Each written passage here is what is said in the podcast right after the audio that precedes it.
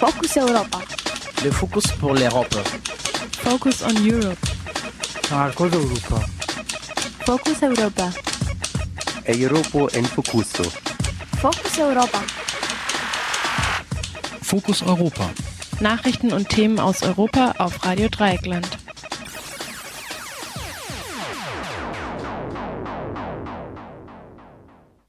Hallo und herzlich willkommen zu Fokus Europa, dem Europamagazin von Radio Dreieckland in Freiburg am 14. November 2013 mit der Maike im Studio. Wie gewohnt gibt es zwei Beiträge auf die Ohren. Gerd Wilders und Marine Le Pen schmieden an einer Anti-EU-Koalition. Kollegin Caro widmet sich der extremen Rechten in Europa. Und Lobby Control über die Ausgestaltung des Transparenzregisters und über Lobbying. Gibt es einen Interessenkonflikt in der Arbeitsgruppe zum Transparenzregister? Das fragte Kollege Sönke, die Sprecherin der Nichtregierungsorganisation Lobby Control. Die Musik mal wieder funky von den Drunk Souls aus Frankreich und wir beginnen wie immer mit den Fokus Europa Nachrichten vom 14. November 2013. Focus Europa. Nachrichten aus Europa auf Radio Dreieckland. Die Enthüllungsplattform Wikileaks hat Teile des geheimen Entwurfs für die Trans-Pacific Partnership kurz TTP veröffentlicht. Über das geplante Freihandelsabkommen TPP verhandeln zwölf Länder seit mehreren Jahren im Geheimen, darunter die USA, Japan und Brunei. Viele Elemente davon dürften sich auch im transatlantischen Freihandelsabkommen zwischen der EU und den USA wiederfinden, über das gerade verhandelt wird. Das transpazifische und das transatlantische Freihandelsabkommen decken über 60 Prozent des weltweiten Bruttoinlandproduktes ab. Aus beiden Partnerschaften ist China ausgeschlossen. Wikileaks stellte das geheime Dokument online, weil es laut Pressemitteilung einen starken Einfluss auf den Alltag der Menschen haben werde. Der Enthüllungsplattform zufolge sind selbst US-Kongressabgeordneten die Vertragsentwürfe nur in kleinen Teilen bekannt, während große Konzerne wie Chevron, Haley Burton, Mosento und Walmart viel besser informiert sind. Das veröffentlichte Kapitel zum geistigen Eigentum zählt zu den umstrittensten. Kritikerinnen bemängeln, der Entwurf sehe vor, geistiges Eigentum stärker durch beispielsweise Patente zu schützen. Dies erschwert es zum Beispiel ärmeren Ländern an bezahlbare Medikamente zu kommen. Die Verhandlungsprotokolle offenbaren auch die Position der zwölf beteiligten Staaten. Die Veröffentlichungen erfolgen bewusst vor dem Hauptverhandlungsgipfel für das TPP in Salt Lake City, die am kommenden Dienstag beginnen. Wikileaks-Sprecher Julian Assange sagte über das TPP, es geht nur darum, wie die Monopolrechte von Konzernen ausgebaut werden können, wie zum Beispiel Monsanto. Geopolitisch ist das eine große Sache. Die USA bilden zusammen mit einigen Staaten aus Asien und Lateinamerika einen riesigen wirtschaftlichen und rechtlichen Block, ohne China einzubeziehen. Und die USA macht dasselbe gerade auch mit der EU and not inviting China uh, into the bloc, then doing the same thing with the EU. Die EU hat der Ukraine ein erneutes Ultimatum für eine Ausreisegenehmigung Timoschenkos gestellt. Am gestrigen Mittwoch hat sich das ukrainische Parlament nicht auf ein Gesetz geeinigt, das der inhaftierten Oppositionspolitikerin Julia Timoschenko die medizinische Behandlung im Ausland erlaubt. Die Entscheidung wurde auf den kommenden Dienstag verschoben. Der Unterhändler des Europäischen Parlaments Alexander Kwasniewski, sagte, dies sei der letzte Zeitpunkt. Die Haftentlassung Timoschenkos ist eine der Voraussetzungen für ein weitreichendes Assoziierungsabkommen mit der EU. Daneben soll die Staatsanwaltschaft und das Wahlgesetz reformiert werden. Darüber hinaus wurden gestern fünf weitere Oppositionspolitiker angeklagt, unter denen auch Timoschenkos Anwalt ist. Die grüne Europaabgeordnete Rebecca Harms sagte, die selektive Justiz in der Ukraine müsse aufhören, bevor ein Abkommen unterschrieben werden darf. Wilders und Le Pen schmieden an einer gemeinsamen Fraktion für die kommende Europawahl. Bei einer Pressekonferenz am gestrigen Mittwoch stellten Gerd Wilders, stellte die französische, stellten die französischen Front Nationalvorsitzende und der niederländische Rechtspopulist Gerd Wilders ihre Pläne für die Europawahl vor. Die beiden sind das Rückgrat einer Anti-EU-Allianz, zu der noch die Schwedendemokraten, die italienische Lega Nord und die Freiheitliche Partei Österreich sowie die belgische Flams Belang gehören. Sie vereint die gemeinsame Gegend Gegnerschaft zur EU, wie, unsere Niederländisch, wie unser niederländischer Korrespondent Tobias Müller gestern berichtete. Wie Wilders das sagt, ähm, zu Europa gehören die Unterpunkte Euro, also da will man natürlich austreten und vor allem auch äh, na, aus der ganzen Union austreten und wie Marine Le Pen das heute sagte, ja, also die eigenen äh, Grenzen und die eigene Wirtschafts- und Fiskal- und äh, Politik und Gesetzgebung wieder in die eigene Hände zu nehmen. Die EU-Kommission hat die deutschen Exportüberschüsse ins Visier genommen. Gestern entschied die Kommission, Deutschland einer speziellen Untersuchung zu unterziehen. EU-Kommissionschef José Manuel Barroso sagte, die Kommission werde prüfen, ob der Exportüberschuss Auswirkungen auf ganz Europa hat. Eine EU-Regel besagt, dass höchstens 6 Prozent mehr Güter ausgeführt werden dürfen, als das Land importiert.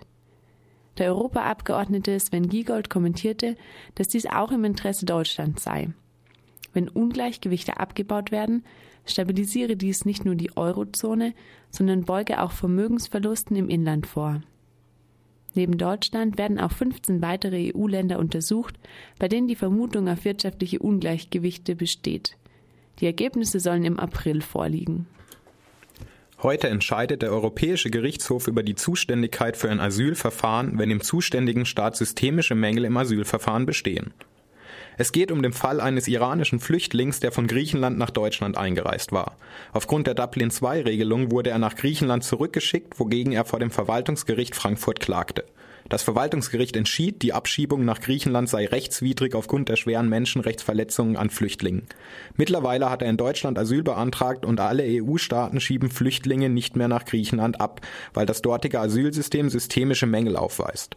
Offen ist jedoch, welcher Staat in diesem Fall für ein Asylverfahren zuständig ist.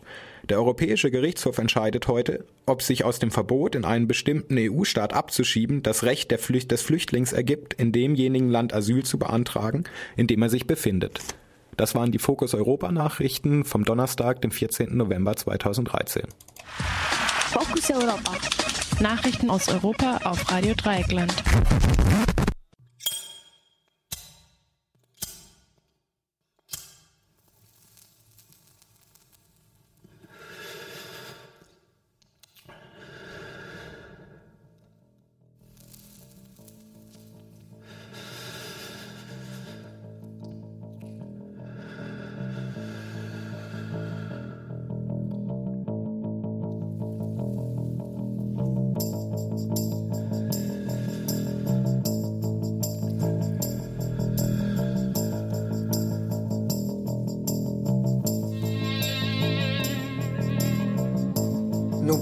Jamais qu'un bretzel avalé de travers aurait pu être salutaire pour des milliers de gens. Je roule une dernière cigarette. Demain, promis juré, j'arrête. De toute façon, je n'aurai plus de tête. Dans le couloir de la mort, j'attends. Früher waren die Europaabgeordneten der Partei vom niederländischen Rechtspopulisten Gerd Wilders, der PVV, noch angehalten, sich nicht zu den französischen Kolleginnen der Front National zu setzen. Heute sind die Berührungsängste der beiden rechten Parteien verschwunden. Zusammen mit Marine Le Pen schmiedet Wilders Pläne für eine Koalition für die Europawahlen im kommenden Mai. Es vereint sie das gemeinsame Feindbild Europa. Unser Korrespondent Tobias Müller aus Amsterdam hat die Pressekonferenz gestern in Den Haag verfolgt und berichtet uns im Interview. Im Frühjahr haben sich Marine Le Pen und Gerd Wilders schon in Paris getroffen, um über eine Zusammenarbeit bei der Europawahl im kommenden Mai zu sprechen. Und die beiden haben sich offenbar recht gut verstanden, weil heute hat Le Pen dann Wilders einen Gegenbesuch in Den Haag abgestattet. Der niederländische Rechtspopulist und die französische Frau Nationalvorsitzende haben dann eine gemeinsame Pressekonferenz abgehalten und du hast sie dir angeguckt. Ähm, um was ging es denn da? Na, es ging darum, dass ähm, Le Pen und Wilders ihre Zusammenarbeit äh, für die Europawahl angekündigt haben. Das heißt, wie Marine Le Pen sagte, dass es ähm, ja, die Zusammenarbeit aller oder vieler nationalistischen Bewegungen in Europa wäre im Hinblick auf die Wahl 2014 und man kann eigentlich so davon ausgehen, dass jetzt Front National und die Partei für die Freiheit von Wilders so wie der Backbone dieser Geschichte werden. Das haben sie heute angekündigt. Dabei am Start sind ja auch noch die Schwedendemokraten. die genau. italienische Lega Nord, dann die FPÖ aus Österreich und aus Belgien der Flams Belang. Die haben sich bewusst abgegrenzt gegen Parteien wie die Jobbik, die NPD oder zum Beispiel die griechische Goldene Morgenröte, weil die waren ihnen dann doch zu rassistisch oder zu antisemitisch. Welche Themen vereinen denn diese Allianz jetzt aus den genannten Parteien unter Wilders und äh, Le Pen? Es gibt ähm, zwei Hauptstoßrichtungen. Die erste ist gegen Europa, die zweite ist gegen Migration bzw. Massenmigration. Wie Wilders das sagt, ähm, zu Europa gehören die Unterpunkte Euro, also da will man natürlich austreten und vor allem auch äh, na, aus der ganzen Union austreten und wie Marine Le Pen das heute sagte, ja, so die eigenen äh, Grenzen und die eigene Wirtschafts- und Fiskal- und äh, Politik und Gesetzgebung wieder in die eigene Hände zu nehmen. Das ist auch Unterpunkt alles ähm, der Stoßrichtungen gegen Europa zu sein. Das ist das große Amalgam eigentlich zwischen Front National und zwischen Wilders, zwischen der PFFA, aber auch zwischen den anderen Parteien, die daran beteiligt sind zur Migration? Was ist, also man kann sich wahrscheinlich denken, was da Ihre Ansicht ist, aber haben Sie sich da konkret zu geäußert? Es ähm, ging heute vor allem um äh, solche Verklausulierungen wie Herr über die eigenen Grenzen zu sein, ähm, wogegen äh, ja gesagt wurde, dass sonst der Brüssel darüber bestimmt hätte. Und der Standpunkt ist natürlich klar, dass es ähm, genug Migration gibt und dass man diese Grenzen möglichst ähm, dicht machen will. Also es wurde nicht das Wort dicht machen benutzt, aber es ist eigentlich klar, welche, welchen Standpunkt äh, Front National und, und PFF haben, nämlich das heißt, dass es de facto Zuwanderung zu viel ist und ähm, ja, Massenimmigration, wie man das heißt, wie man das sagt, ähm, möglichst bekämpft werden soll. Und sind diese Botschaften dann schon klar rassistisch oder wird es dann eher so verpackt und äh, alles ein bisschen undeutlich formuliert? Man sagt diese Botschaften schon deutlich. Ähm, allerdings, wenn man sich den Diskurs von den beteiligten Parteien anguckt, dann wird man sehen, dass ähm, die meistens, in den, in den allermeisten Fällen von der Spitze, es äh, heute tatsächlich wenig bis keinen offen rassistischen Diskurs gibt. Natürlich ist auch die Frage, was findet man rassistisch. Aber es ist ja deutlich, dass die, die Parteien, die daran mitmachen, ähm, sich von, von den richtig krassen offen rassistischen Ausfällen der Vergangenheit inzwischen distanzieren, zumindest die Spitzen. Ähm, an der Basis sieht das ganz anders aus, aber die offizielle Vorgabe der, der Parteien ist ja so, dass man mit diesen alten, braunen, rassistischen, antisemitischen Umtrieben nichts mehr zu tun haben will. Das findet man bei FPÖ, das findet man bei Flams Belang. Und man findet das auch bei Front National, wo Marine Le Pen sagt, ich bin die Tochter meines Vaters und nicht die Tochter aller seiner Aussprachen. Wenn wir es zum Beispiel haben über ähm, ja, Auschwitz, über, über Gaskammern als Detail der Geschichte. Und es wird ja oft davon gesprochen, dass Gerd Wilders zum Beispiel als Rechtspopulist bezeichnet wird oder dass dann ähm, jetzt diese geplante Allianz so als bürgerlich rechtskonservativ bezeichnet wird. Findest du das beschönigend angesichts ihrer Positionen? Ja, ich finde es ähm, durchaus be beschönigend, denn ähm, man muss dabei eigentlich zwei Dinge sehen, nämlich das eine ist, ähm, die, die PFF ist dabei und also die Wilders-Partei und die haben durchaus einen gewissen bürgerliche Rückkopplung und sind äh, bürgerlich verankert in, in ähm, ja sehr bürgerlichen Kreisen in den Niederlanden. Und auf der anderen Seite hat man diese Parteien, die auch durch bestimmte bürgerliche Leute gewählt werden, aber die, die tatsächlich ihre, ja, deren Spektrum bis, bis weit, weit in die rechten, rechtsextremen Szenen reicht. Und dann gehe ich wieder, ähm, komme ich wieder zu sprechen auf Front National und vor allem FPÖ und ähm, Flams Belang. Da gibt es genug Beispiele, dass sich diese Geschichten nicht geändert haben. Das heißt, eigentlich, was wir sehen, ist ein, ein Schulterschluss zwischen einer Rechten, die man möglicherweise bürgerlich nennen kann, aber dann vielleicht bleiben wir eher bei dem Wort äh, rechtspopulistisch, also dieser moderneren rechtspopulistischen Strömung, wo Wilders so eine Koryphäe von ist und die sich immer ein bisschen moderner und liberaler gibt ähm, und der alten extremen Rechten, die aber nicht mehr so extrem daherkommt. Und kannst du noch den Anti-EU-Diskurs ein bisschen genauer beschreiben? Zum ersten ist es das Amalgam, was diese Kräfte verbindet. Zum anderen ähm, sieht man, naja, in der, in der Bedeutung, die Europa bekommen hat, ähm, durch fünf, sechs Jahre Krise am laufenden Band, ähm, dass diese Bedeutung auch nicht vor rechten Parteien wie Wilders, Le Pen und all den anderen Halt macht. Das heißt, dass es auf der politischen Agenda auch von diesen Parteien Europa einen so hohen Stellenwert einnimmt, dass man es als gemeinsames Feindbild nehmen kann und dass es dann genug ähm, verbindende Kräfte hat, verbindendes Potenzial, um selbst so, naja, nicht entgegengesetzte, aber selbst so von weit voneinander entfernte Kräfte wie Wilders und Le Pen ähm, zu vereinen, die wirklich sonst äh, nie zusammenzubringen waren. Vor allem, weil Wilders von äh, Le Pen sich fernhalten wollte. Jetzt liegt es ja erstmal fern, dass ähm, Parteien, die eigentlich gegen die EU sind, sich als Fraktion zusammenschließen wollen, eben für das Europaparlament. Aber welche Vorteile werden sie denn genießen, wenn sie sich, wenn sie es schaffen, sich als Fraktion im Europaparlament zu organisieren? Na, zu einer Fraktion muss man eine bestimmte Stärke haben an ähm, Politikern, an Abgeordneten, die dort sitzen, nämlich 25. Man braucht sieben Länder. Also das ist schon mal ähm, die Voraussetzung, weswegen man auch jetzt gerade diese Tendenzen sieht, sich zusammenzuschließen. Denn bislang gibt es die nicht. Äh, es gibt keine, keine Fraktion in dieser Sinn, in diesem Sinn.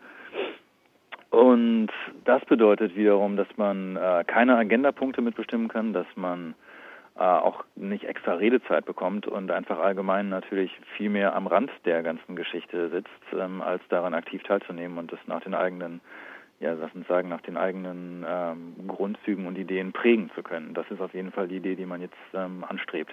Rund um die Pressekonferenz in Den Haag, was hat sich denn da abgespielt? Gab es da Reaktionen von der Bevölkerung darauf?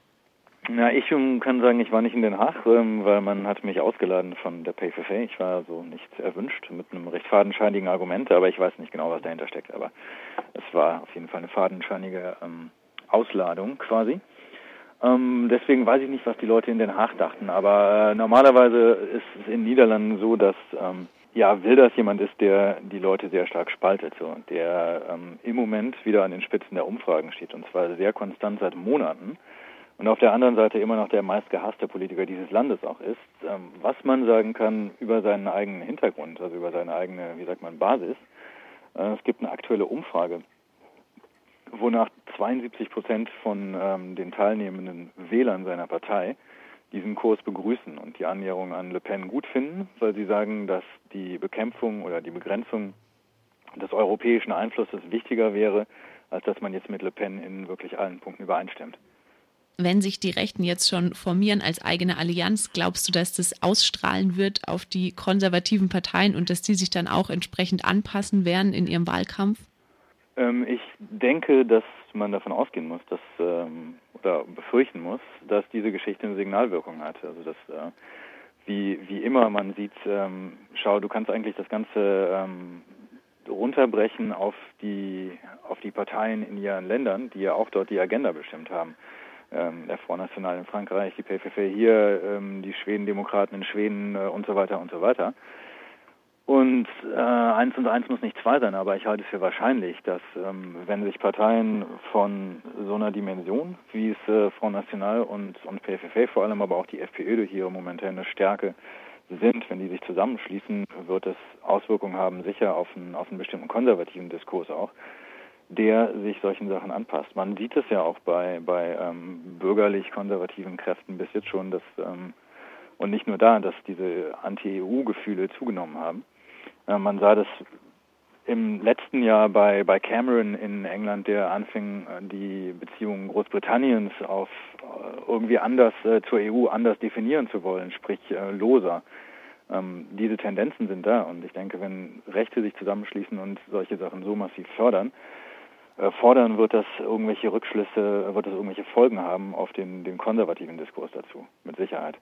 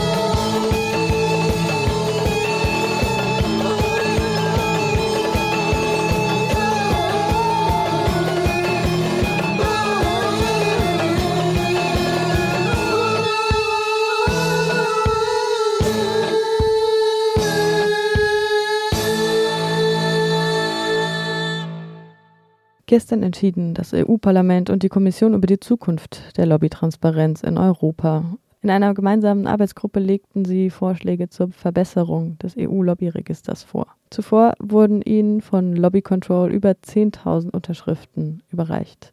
Der Leiter der Arbeitsgruppe Wieland aber weigerte sich, die Unterschriften entgegenzunehmen. Wieland ist gleichzeitig Vorsitzender einer Anwaltskanzlei mit Dependance in Brüssel. Gibt es einen Interessenkonflikt? Dies fragte Kollege Sönke, Frau Katzemich, die Sprecherin der Nichtregierungsorganisation Lobby Control. Vielleicht nochmal zum Transparenzregister selber, weil ich das ähm, wirklich nochmal ähm, spannend finde, auch nochmal zu sagen. Also ich finde, wir klingen immer so technisch, das muss verpflichtend werden.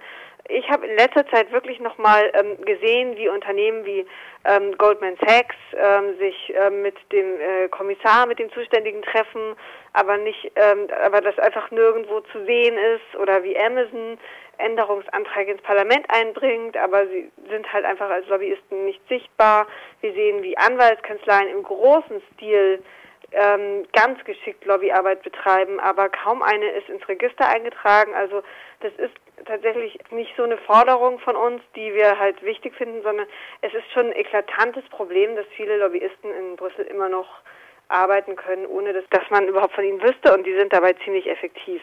Nun ist es so, dass davon die Rede ist, dass dieser Prozess nun einen Abschluss findet. Inwiefern findet dieser Prozess denn nun einen Abschluss? Es gab eine gemeinsame Arbeitsgruppe aus Parlament und EU-Kommission. Die beiden äh, haben jetzt seit September getagt äh, und eben überlegt, welche Verbesserungen am EU-Lobbyregister vorzunehmen sind. Und das hatten sie sich sozusagen vor zwei Jahren, als das Register eingeführt wurde, sozusagen in ihre Vereinbarung reingeschrieben, dass sie diese Überprüfung machen und ähm, dass dazu eben auch die Frage gehören soll, gibt es dann ein verpflichtendes Lobbyregister? Und das EU-Parlament hatte damals auch gesagt, wir wollen so einen Übergang zu einem verpflichtenden Register haben. Und die haben jetzt eben diskutiert und ähm, morgen wollen sie eigentlich ihre ähm, Entscheidungen treffen und das dann an ähm, das Parlament und die EU-Kommission zurückgeben. Und wie wird es aus Ihrer Perspektive nun gesehen, dass der Herr Wieland eben selbst, so wie das der Spiegel schreibt, eben über eine Kanzlei in der belgischen Hauptstadt verfügt und sozusagen in einem Interessenkonflikt steht, wo er doch sozusagen, wenn ich das richtig verstanden habe, dafür zuständig ist, auf EU-Ebene den Lobbyismus zu regulieren und transparent zu machen. Also ähm, Punkt ist bei ihm, ähm, wir wissen natürlich nicht, ob er wirklich in einem Interessenkonflikt steht, denn wir wissen ja nicht genau, äh, es ist ja unklar, ob diese Kanzlei jetzt Lobbyarbeit betreibt oder nicht. Er sagt nein, aber ähm, er hätte zumindest mal äh, das einfach mal vorher deutlich machen müssen. Also im Verhaltenskodex steht eigentlich auch, ähm, dass Abgeordnete, die in einer Sache befangen sind, dies beim Präsidenten anzeigen müssen. Und wir sagen, das hat er nicht gemacht. Also natürlich hätte der Präsident jetzt nachschauen können, ob er vielleicht eine Anwaltskanzlei in Brüssel hat, aber ich glaube, das braucht man jetzt nicht von ihm verlangen. Er hätte das anzeigen müssen und damit ist dann natürlich klar, ähm, wenn Herr Wieland über die ähm, verpflichtende Registrierung von Anwaltskanzleien spricht, hat er möglicherweise auch selber ein Interesse, weil er hat einfach eine in mhm. Brüssel. Und ähm, deshalb äh, muss man schon sagen, es besteht zumindest so ein potenzieller Interessenkonflikt und wir finden schon, dass ähm, Herr Wieland jetzt natürlich nicht mehr ganz so glaubwürdig diese Arbeitsgruppe leiten kann wie vorher. Die Grünen haben ja auch eine Beschwerde verfasst. Ich glaube, der Herr Schulz hat schon angezeigt, dass er äh, aber die Arbeitsgruppe jetzt bis zum Ende leiten soll. Also es sieht dann so aus, als ob er die erstmal weiterleiten wird. Ja, und wird ja oft genau. so argumentiert, dass man das nicht als einen Grund für einen Rücktritt sieht. Richtig, ja. Ja, so wie Sie ja auch auf Ihrer Homepage schreiben, dass zum Beispiel Herr Friedrich äh, angesprochen auf die Transparenz der Parteienfinanzierung ja antwortet, dass das ja alles transparent geregelt sei und sozusagen diese Debatte um die Großspenden von BMW eigentlich auch überhaupt nicht mehr Thema sind. Dann geht leider alles weiter wie bisher. Und das muss man sagen. Also ähm, die letzte Bundesregierung hat da wirklich sich so gar nicht von rühren lassen. Genau, da gab es ja mehrere Skandale, die sind aufgepoppt und dann gab es mal ein bisschen Aufregung und dann haben sie sich, glaube ich, darauf verlassen, dass sich das schon wieder legt. Und es hat ja auch jedes Mal funktioniert. Da kann man jetzt der EU-Kommission, dem EU-Parlament fast noch bescheinigen an der Stelle, dass sie jedenfalls immer mal wieder Bereitschaft zeigen, ein Stück weiter zu gehen, muss man wirklich sagen. Also gegenüber der, der Bundesregierung ist man in der EU schon einen Schritt weiter. Und wie verhält sich die Bundesregierung auf EU-Ebene, wenn es da eben um dieses Thema geht? Wir wissen es noch nicht. Also bisher ist es ja so, dass der Rat nicht mit drin ist in diesem Register. Und dass sie jetzt in dieser Arbeitsgruppe einen beobachtenden Status hat. Das heißt, ähm, sie haben sich das, sie schauen sich das jetzt sozusagen an und sagen dann am Ende, ob sie da mitmachen wollen oder nicht. Ich ähm, kann es mir ehrlich gesagt nicht anders vorstellen, als dass die Kanzlerin da bremsen würde. Wissen tue ich es nicht. Einfach Anders? weil sie auf Bundesebene ja keinerlei äh, Ambitionen zeigt, da mal ähm, mit Transparenz in irgendeiner Form voranzugehen. Also ähm, Lobbyregister, wenn man äh, sich die Bundestagsdebatten anschaut, ähm, dann haben die Abgeordneten der CDU ähm, jedes Mal darauf verwiesen, es gäbe ja schon eins. Die meinen das äh, Verzeichnis der Interessenvertreter, wo sich Verbände eintragen können, aber eben auch nicht müssen. Und ähm, das ist eigentlich alles, was dazu kam. Das ist ziemlich enttäuschend und ich habe jetzt auch nicht den Eindruck, dass die Bundeskanzlerin da interessiert wäre, einen Schritt weiter zu gehen. Und deshalb denke ich, dass sie das gleiche Interesse, also das gleiche fehlende Interesse auch auf EU-Ebene zeigen dürfte. Von links, von der Mitte, sage ich mal, neigt man ja dazu, immer gerne mal auf CDU, CSU und FDP zu dreschen. Aber wenn ich das so zurückblicke, dann hat sich sowohl was Wechsel als eben auch so Transparenz angeht, auch damals die rot-grüne Bundesregierung auch nicht sonderlich mit Ruhm bekleckert. Das, das stimmt. Das muss man äh, natürlich wirklich sagen. Ähm, da gab es auch wirklich ganz furchtbare Seitenwechsel, wo wir sagen würden, dass also schon alleine aus Gründen des Anstands würde ich das nicht machen. Und dann gab es eben ähm, auch da keine Lobbyregulierung, das ist richtig. Jetzt haben sowohl die Grünen als auch die SPD als auch die Linke äh, Lobbyregulierung in ihren ähm, Wahlprogrammen gehabt. Das kann zum einen daran liegen, dass das Thema sozusagen erst mehr und mehr aufgekommen äh, ist. Zum anderen kann es auch, ähm, naja, sie sind natürlich auch Oppositionsparteien. Man muss allerdings eins sagen, dass die Nebeneinkünfte der Abgeordneten betrifft. Da hat, haben da Rot und Grün ähm, Regelungen beschlossen, die schon mal deutlich äh, über das hinausgingen, was es vorher gab. Was ich ja auch spannend finde, ist, wenn Sie dazu noch mal ein bisschen für die Zuhörer erzählen können, Ihre Studie, die die Dominanz von Unternehmen in EU-Expertengruppen äh, belegen. Um was für Mhm, Expertengruppen handelt es sich da erstmal? Es ist so, dass die EU-Kommission ähm, zwar immer als bürokratisches Monster rüberkommt, aber für die vielen Gesetzesinitiativen, ähm, die sie, ähm, mit denen sie sich befassen muss, hat sie eigentlich ähm, bei weitem nicht genug Fachpersonal. Also was macht sie? Sie sucht sich, äh, wenn sie eine neue politische Initiative startet, sei das jetzt eine Richtlinie oder eine Verordnung, dann werden sehr oft Expertengruppen gebildet. Das heißt, man holt sich ähm, äh, verschiedene Leute aus verschiedenen Bereichen zusammen, die zu dem Thema Ahnung haben. Aber ähm, es ist so, dass wir zeigen können, ähm, generell die Industrie hat sehr häufig die absolute Übermacht. Ich glaube, es gab von 15 Nichtregierungssitzen in der letzten Expertengruppe neun Plätze, die gehörten der Autoindustrie und dementsprechend war auch das Ergebnis. Und diesen Mechanismus beobachten wir in sehr vielen Expertengruppen. Das haben wir schon sehr, sehr häufig kritisiert. Ähm, es war auch äh, sehr brisant beim Thema ähm, Bankenregulierung nach der Finanzkrise. Äh, auch da kann man sagen, eigentlich haben die Banken, die ja die Krise mitverursacht haben, auch mit darüber entscheiden dürfen, ähm, welche Regelungen danach in Kraft gesetzt werden. Und das ist natürlich völlig absurd. Mitbestimmen ist das eine. Also wir sagen überhaupt nicht, sie dürfen da gar nicht drin sitzen. Aber die Dominanz, die wir häufig beobachten, die ähm, ist wirklich ähm, absurd. Denn man muss sagen, diese Expertengruppen haben sehr viel zu sagen bei der ähm, bei neuen politischen Initiativen. Diese Ergebnisse sind oftmals durchaus erste Pflöcke, äh, wie so eine Richtlinie aussehen kann. Die, die Regel im Lobbyismus ist ja, je früher man dran ist, umso besser. Wenn man es erstmal geschafft hat, in so einer Richtlinie sein Interesse reinzuschreiben, ist es gar nicht mal so einfach, das wieder Raus. rauszuholen, raus genau rückgängig zu machen. Und da kann es einfach nicht sein, dass so viele ähm, Expertengruppen dann von der Wirtschaft dominiert werden. Das ist ein Problem. Ja, als letzte Frage, was lässt sich gegen dieses Problem tun? Was vertritt Lobby Control da für eine Position? Wir stellen da eigentlich zwei Forderungen. Zum einen, sie müssen, es, es soll eine ausgewogene Vertretung geben. Also sie sollen dort auch sein, aber eben ausgewogen mit anderen Interessenvertretern. Und das Zweite ist, was die EU-Kommission auch sehr oft macht, die äh, lädt neutrale Experten ein. Ähm, die kommen dann aber auch aus den Unternehmen. Klar, logisch, die haben natürlich viele Experten und die muss ja, die EU-Kommission muss ihre Expertise irgendwo herholen. Aber ähm, es ist natürlich schwierig, diese Leute dann als neutrale Experten zu labeln, wenn die letzten Endes doch irgendwie von Daimler oder BMW kommen und man sich schon immer fragen muss, ob sie jetzt eigentlich so neutral da drin sitzen, wie man es gerne hätte, oder ob sie doch auch gleichzeitig immer das Interesse von ihrem Arbeitgeber vertreten müssen. Das war Fokus Europa von Radio Dreieckland. Produziert mit finanzieller Unterstützung des Europäischen Parlaments.